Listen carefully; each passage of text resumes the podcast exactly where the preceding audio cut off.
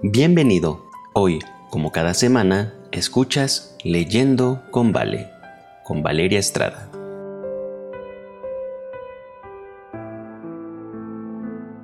Hola, ¿qué tal? ¿Cómo estás? Es un gusto saludarte. Soy Valeria Estrada y este es tu podcast Leyendo con Vale, en donde en esta primera temporada estamos siguiendo la lectura del libro Atrévete a pedir más de Melody Mason.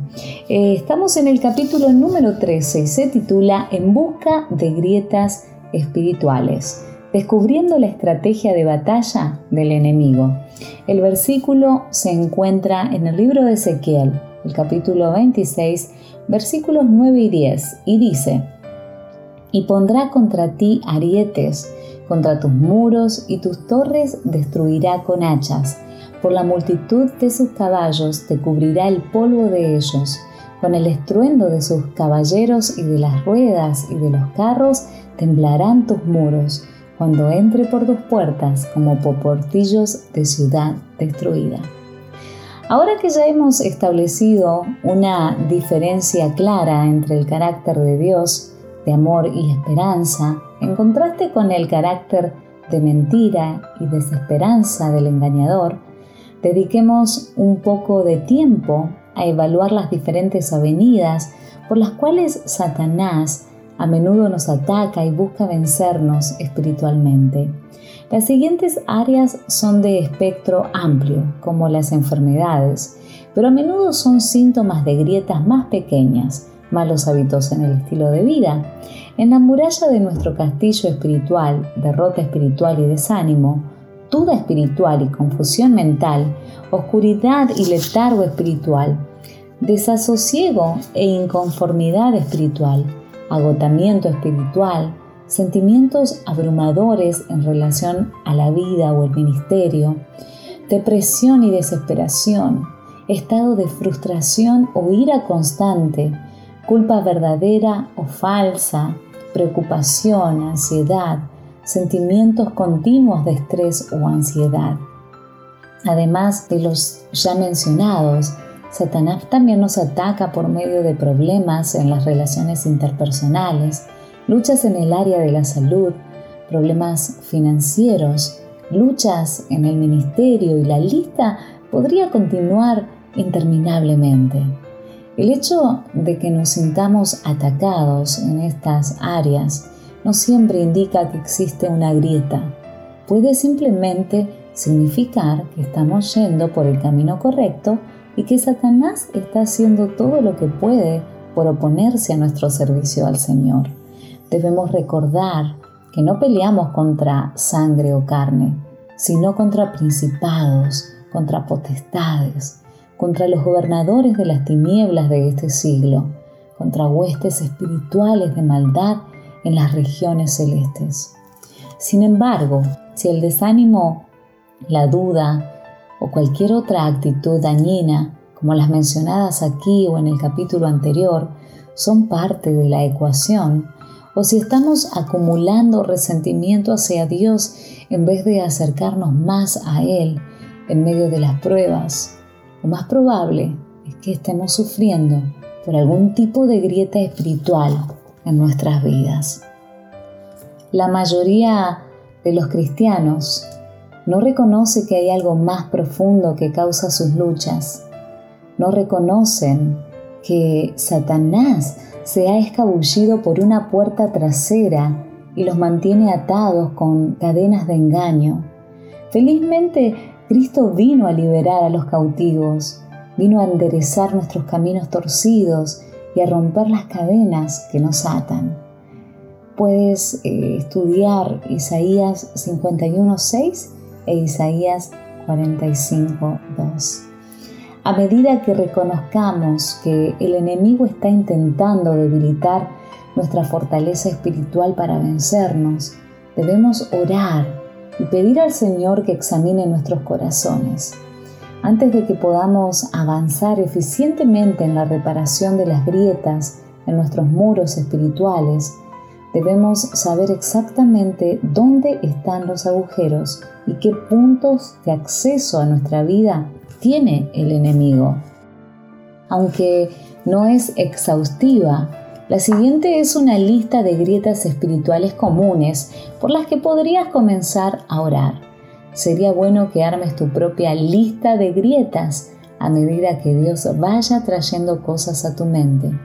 Hablaremos acerca de qué hacer con esta lista en los próximos capítulos. Pecados no confesados. Esto incluye cualquier cosa que hayamos hecho mal contra Dios, contra su ley o contra otros y que no hayamos enmendado. Ídolos.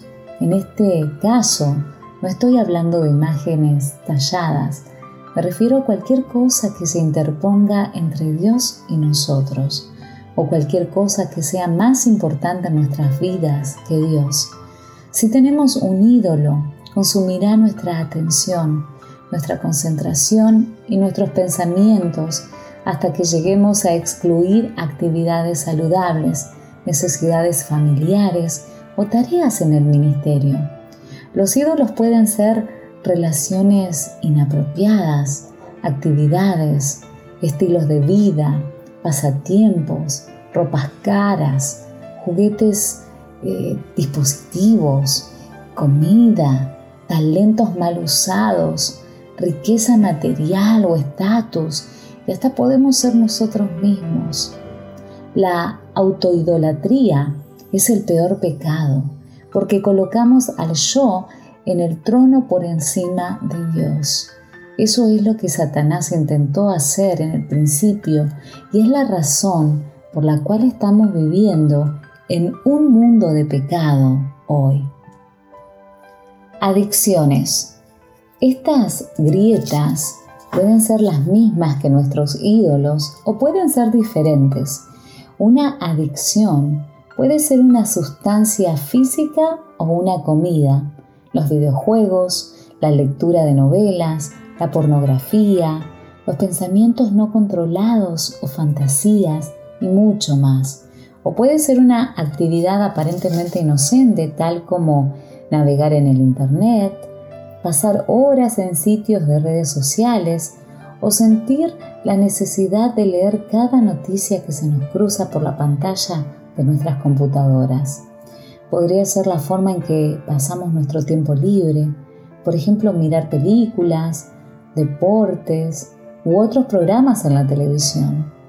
Una adicción también puede ser el ansia de agradar a los demás, que nos lleva a hacer las cosas simplemente con la motivación de obtener el aplauso de los otros en vez de buscar la aprobación de Dios. Una adicción puede ser algo bueno que domina el foco de nuestras vidas, como el hecho de convertirnos en el mejor empleado o empleada, ganar muchísimo dinero o estar, estar obsesionados con mantenernos en forma y pasar cada momento libre en el gimnasio. A menudo Justificamos las adicciones porque parecen suplir necesidades aparentes en nuestras vidas. Por lo tanto, permitimos que ocupen el tiempo que le dedicamos a Dios y a quienes amamos. Las adicciones siempre son algo que ni siquiera nos podemos imaginar abandonar, pero si Dios va a ser el rey de nuestras vidas, debe ser el Señor de nuestras vidas. Él debe ser nuestra adicción. Nada más debería interponerse entre nosotros y Él. Mentes impías. Las mentes impías hoy generan los pecados más prevalentes en el cristianismo simplemente por su supuesta respetabilidad. Aunque vemos la inmoralidad y la conducta vil como algo aborrecible, muchas veces los pecados de la mente no son censurados. ¿Por qué? Porque todos tal parece, luchan con ellos. ¿Cómo puede alguien predicar en contra de ellos si todos somos culpables? Sin embargo, estas áreas, cuando no son mencionadas, pueden convertirse en grietas muy importantes en nuestra vida espiritual.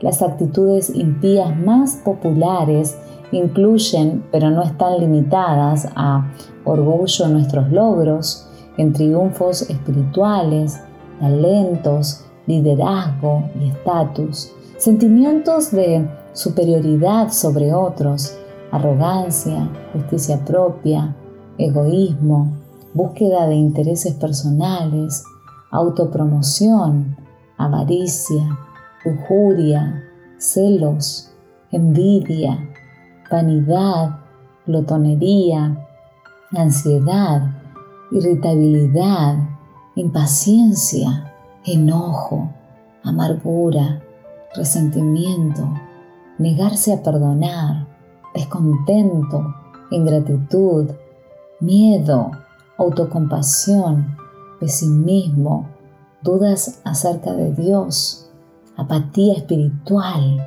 incredulidad, odio, victimización, indomabilidad, falta de respeto hacia, los, hacia las autoridades, pensamientos y deseos impuros, búsqueda de nuestros propios intereses sobre los de los otros.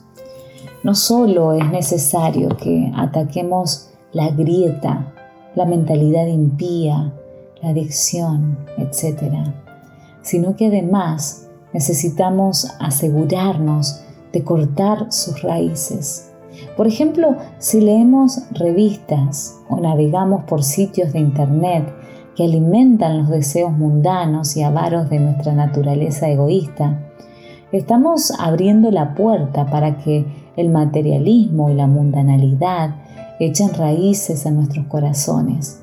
De la misma forma, si leemos revistas o miramos películas, videos virtuales o programas de televisión que promueven la sensualidad, no debería sorprendernos que la lujuria y la transigencia sexual se conviertan en una lucha en nuestras vidas. Por eso es tan importante que la rama, raíz y árbol completo sean removidos al salir a la batalla. Entonces el enemigo tendrá menos armas para usar en contra de nosotros en conflictos futuros. Conversaciones impías. Estas grietas también son poco mencionadas, pero son bastante prevalentes aún en las vidas de cristianos sinceros. Incluyen pero no están limitadas a chisme, incluso chisme espiritual justificado por la razón de edificar a otros, sarcasmo hiriente, crítica, difamación, juicio insensible, quejas, murmuraciones, exageración, mentira, coqueteo inapropiado, lenguaje vulgar, falta de respeto verbalizado, cinismo, expresión de duda respecto a Dios, la iglesia o el éxito del ministerio. Dios nos dice, como ciudad derribada y sin muro, es el hombre cuyo espíritu no tiene rienda. Esto se encuentra en, Proverbios 25-28. Comportamientos impíos.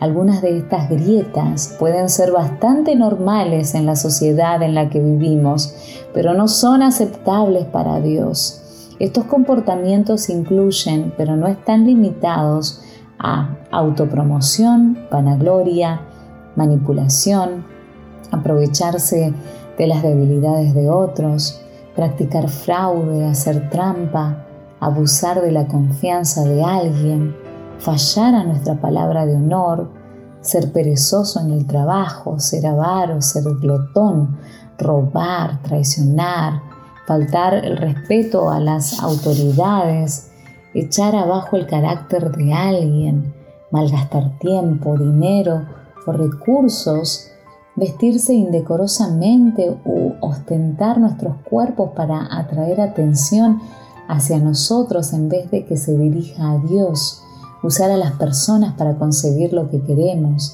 esperar ser atendidos como reyes, demostrar constantemente que tenemos la razón, mostrarnos desafiantes cuando nos corrigen. Por supuesto que no podemos olvidar el pecado de romper los diez mandamientos divinos. Cada vez que rompemos algún mandamiento, por más pequeño que sea y de maneras aparentemente insignificantes, estamos creando otra grieta y punto de apoyo para el enemigo. Relaciones impías. Las relaciones impías pueden ser inocentes como en una amistad codependiente en la que nuestra felicidad está basada en el amor y atención puesta en el otro en vez de en Dios. O pueden ser algunas de las tantas relaciones inapropiadas no bíblicas que podemos ser tentados a formar. Las grietas de relación más comunes se dan a partir de relaciones inadecuadas con el sexo opuesto, tanto dentro como fuera del matrimonio, relaciones sexuales no bíblicas entre, personas del mismo sexo y relaciones románticas entre creyentes y no creyentes. Dios nos dice, no os unáis en yugo desigual con los incrédulos, porque ¿qué compañerismo tiene la justicia con la injusticia? ¿Y qué comunión la luz con las tinieblas? El adulterio emocional también podría estar ubicado dentro de esta categoría. Por supuesto que si ya has caído en alguna de estas áreas o en cualquiera de las otras grietas mencionadas previamente, no te desanimes. Siempre hay esperanza en Cristo. Preocupaciones mundanales. El objetivo de Satanás es que amemos al mundo en vez de a Dios. Y en gran medida ha logrado esto. Muchos del pueblo de Dios han quedado tan consumidos por las cosas mundanales que ni siquiera son conscientes del instante en que la grieta se genera a causa de una preocupación con el estatus, con el amor al dinero, las compras, las marcas caras, la compra de posesiones materiales, tales como casas grandes y lujosas, juguetes grandes y dispositivos electrónicos, la tecnología, música o películas del mundo, las novelas de televisión, los espectáculos de talentos y otros programas, los homenajes a celebridades o a figuras del deporte y otras cosas más. Dios nos dice, donde esté vuestro tesoro, allí también vuestro corazón. Elena de White se lamenta, ¿por qué son tan ciegos los hombres que están en el umbral mismo del mundo eterno? Hablando en términos generales, no hay escasez de medios entre los adventistas, pero muchos adventistas no logran comprender la responsabilidad que les asiste de cooperar con Dios y Cristo en la salvación de las almas. No expresan ante el mundo el gran interés que Dios tiene en los pecadores. No aprovechan al máximo las oportunidades que se les conceden. La lepra del egoísmo ha entrado en la iglesia. El Señor Jesucristo sanará a la iglesia de esta terrible enfermedad si ella quiere ser curada. El remedio se encuentra en el capítulo 58 de Isaías. Baluartes satánicos. Como cristianos creyentes en la Biblia, hay cosas en las que nunca deberíamos estar involucrados. Las drogas estupefacientes, el tabaco, el alcohol y otras sustancias adictivas, la consultación a los adivinos, las cartas del tarot, los horóscopos, la hipnosis, las sesiones espiritistas, los tableros de la Ouija, los emblemas de calaveras en nuestra ropa y cualquier actividad del mundo oculto están fuera de los límites de los profesos seguidores de Cristo. Es alarmante ver que aún en los círculos adventistas Satanás ha estado introduciendo a raudales sus diversiones, aparentemente inocentes, del mundo de las tinieblas. A Satanás no le importa si es disfrutando películas o libros centrados en la magia, el espiritismo, el misticismo, la ciencia ficción, las brujas, los vampiros, los misterios de homicidios y otras cosas, o participando en Halloween, el día más importante de todo el mundo oculto, siempre y cuando nos tenga atrapados. Debemos recordar que cualquier cosa que glorifique el pecado o que juegue con un poder espiritual fuera del de Dios, sin importar lo atractivo o inocente que Hollywood lo haya hecho parecer, debe ser evitado a toda costa. Esto significa que los libros, películas, o espectáculos televisivos como la serie de Harry Potter, La Guerra de las Galaxias, Star Wars, Hechiceras, Charm, Buffy, La Casa Vampiros, Ángel y muchas otras cosas como estas no deberían ni siquiera estar en nuestros hogares, mucho menos ser reproducidas en las pantallas de nuestros televisores. Tampoco deberían estar sonando nuestras radios o reproductores de música, el rock, el heavy metal y cualquiera de sus primos inspirados satánicamente, ya que estos estilos son la música con el sello comercial de las tinieblas. La Biblia nos dice que no hay comunión entre la luz y las tinieblas. Si cualquiera de estas zonas oscuras forma parte de nuestras vidas, no solo tenemos una severa grieta, sino que nuestras murallas se están derrumbando y debemos ir corriendo a Cristo y rogar que nos cambie si queremos ser salvos. Hace un par de años, un amigo mío estaba viajando como misionero en Sudamérica para pasar el tiempo, mientras el autobús en el que viajaba iba a los altos en los caminos montañosos, le preguntó al extraño sentado a su lado a qué se dedicaba. El hombre contestó, soy brujo curandero, realizo hechizos en las personas, enfermo a la gente y también la curo. Enriquezco a la gente y también hago un conjuro para que pierdan todas sus riquezas. Se ufanó. Si quieres, puedo hacer un hechizo y hacer que tu esposa te deje y puedo traerte la mujer de tus sueños. Oh no, no podrías hacer un hechizo en mi casa, respondió David con firmeza. Sí podría, dijo el curandero. No, no es cierto, contestó David defendiendo su postura. Déjame hacerte algunas preguntas, insistió el doctor. Está bien, pregúntame. ¿Ves pornografía? No. ¿Ves magia o películas que tienen que ver con el ocultismo? No. ¿Ves novelas? Nunca. ¿Lees revistas del mundo como... y nombró algunas revistas comunes en esa región? No, de ninguna manera. ¿Alguna vez escuchas rock? y nombró algunos otros estilos de música mundanos comunes de esa región. No, contestó David sonriendo, ya que sabía hacia dónde se dirigía esta conversación. Después de que el curandero hubo agotado su lista, miró a David con renovado respeto. Tienes razón, no puedo hacer nada contigo o con tu familia, pero en el momento en que comiences a participar de alguna de estas actividades puedo ejercer todo el poder del mundo sobre ti.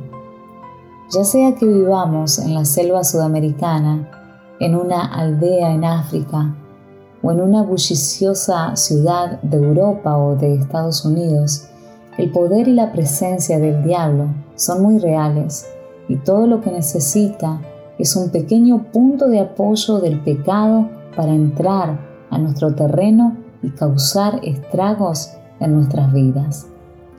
Si bien sus herramientas y modus operandi pueden variar ligeramente de un lugar a otro, sus estrategias son siempre las mismas.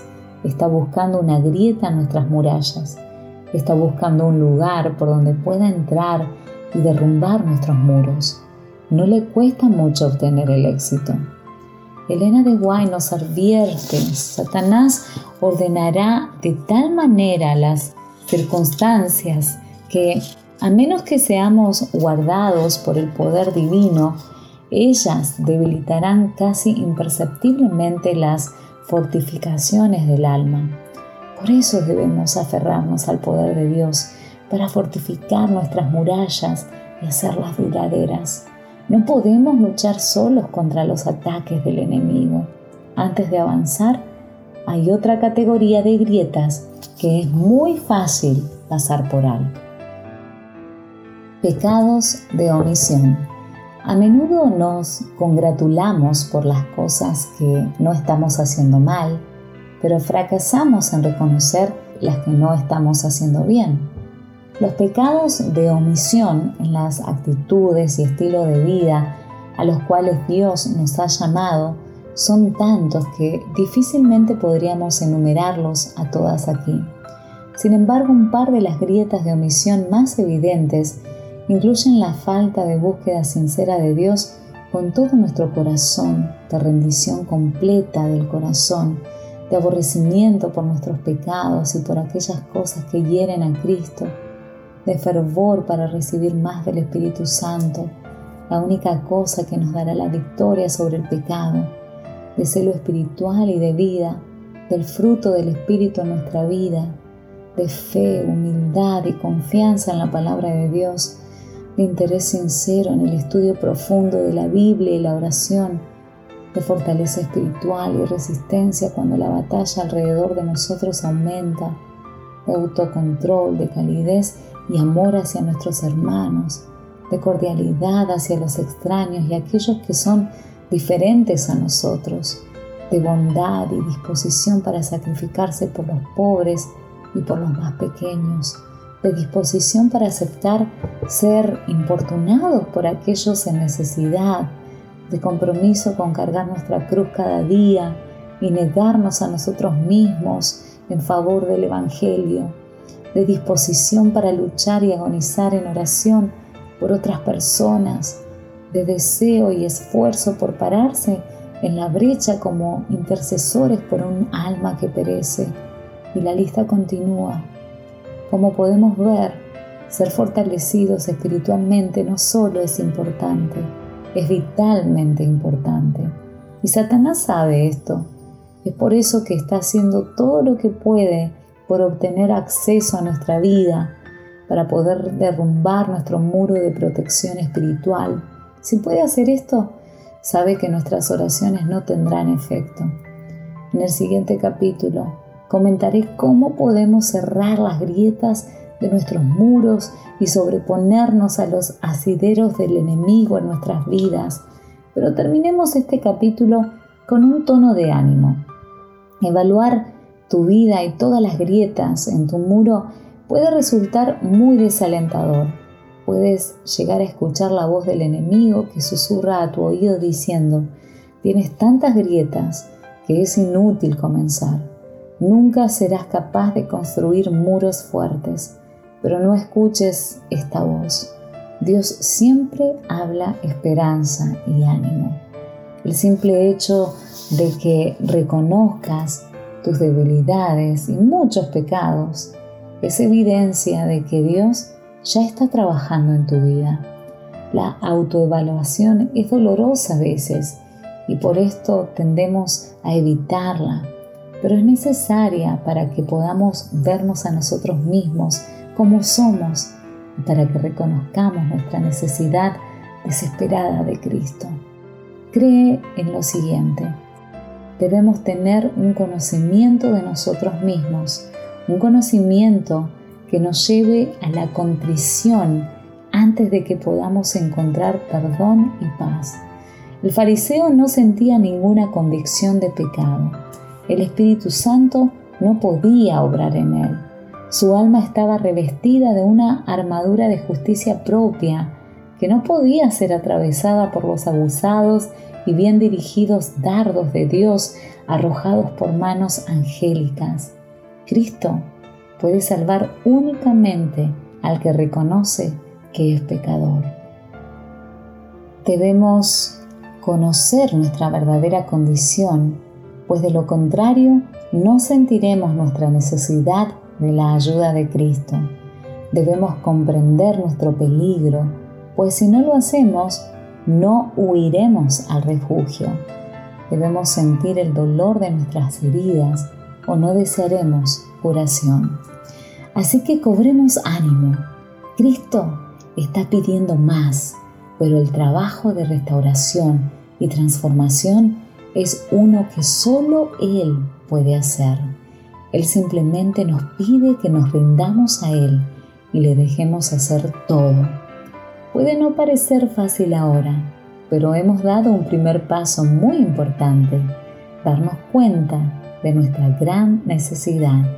Cuando recurramos a Dios, toda su fuerza será nuestra y seremos más que vencedores. Él prometió y no puede mentir de modo que avancemos en la construcción de fuertes muros espirituales y sigamos atreviéndonos a pedir más. Gracias por escuchar. El Señor te bendiga.